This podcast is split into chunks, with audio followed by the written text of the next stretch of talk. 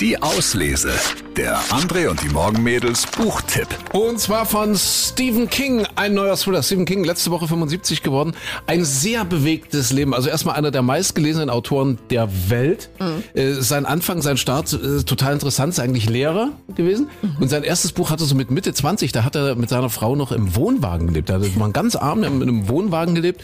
Und da hat er seinen ersten Roman geschrieben, Carrie. Hat ihn dann durchgelesen, als er fertig war, der Roman. Hat gesagt, das ist so schlecht, um Gottes Willen, das kannst du keinem zeigen.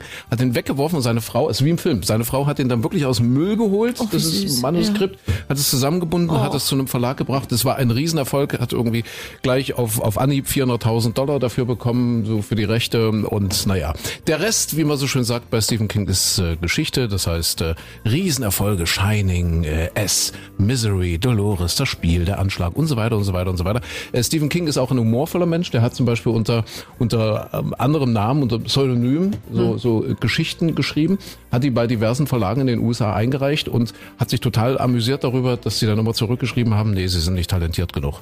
Oh Können wir, verlegen wir nicht und so. Ja, also solche Sachen macht der Mann auch. Ja, zum 75. Geburtstag hat er sich selbst ein Geschenk gemacht, mhm. nämlich ein neues Buch. Genau, ein mhm. neuer Roman, ein neuer Thriller. Fairy Tale heißt ja übersetzt so viel wie Märchen. Fairy Tales sind ja die Märchen. Äh, es geht um Charlie und der lebt in einer fremden Welt und da die wird von irgendwelchen bösen Kreaturen beherrscht und mhm. das Volk, was dort eigentlich lebt, wird unterdrückt und Charlie ist quasi der Auserwählte, der es jetzt rumreißen muss, der das Volk dort retten soll und der diese bösen Kreaturen irgendwie oh. bekämpfen muss. Oh, Stephen ja, King. Spannend gemacht. Der neue Roman von Stephen King, Fairy Tale. Jetzt viel Spaß beim Lesen. Die Auslese.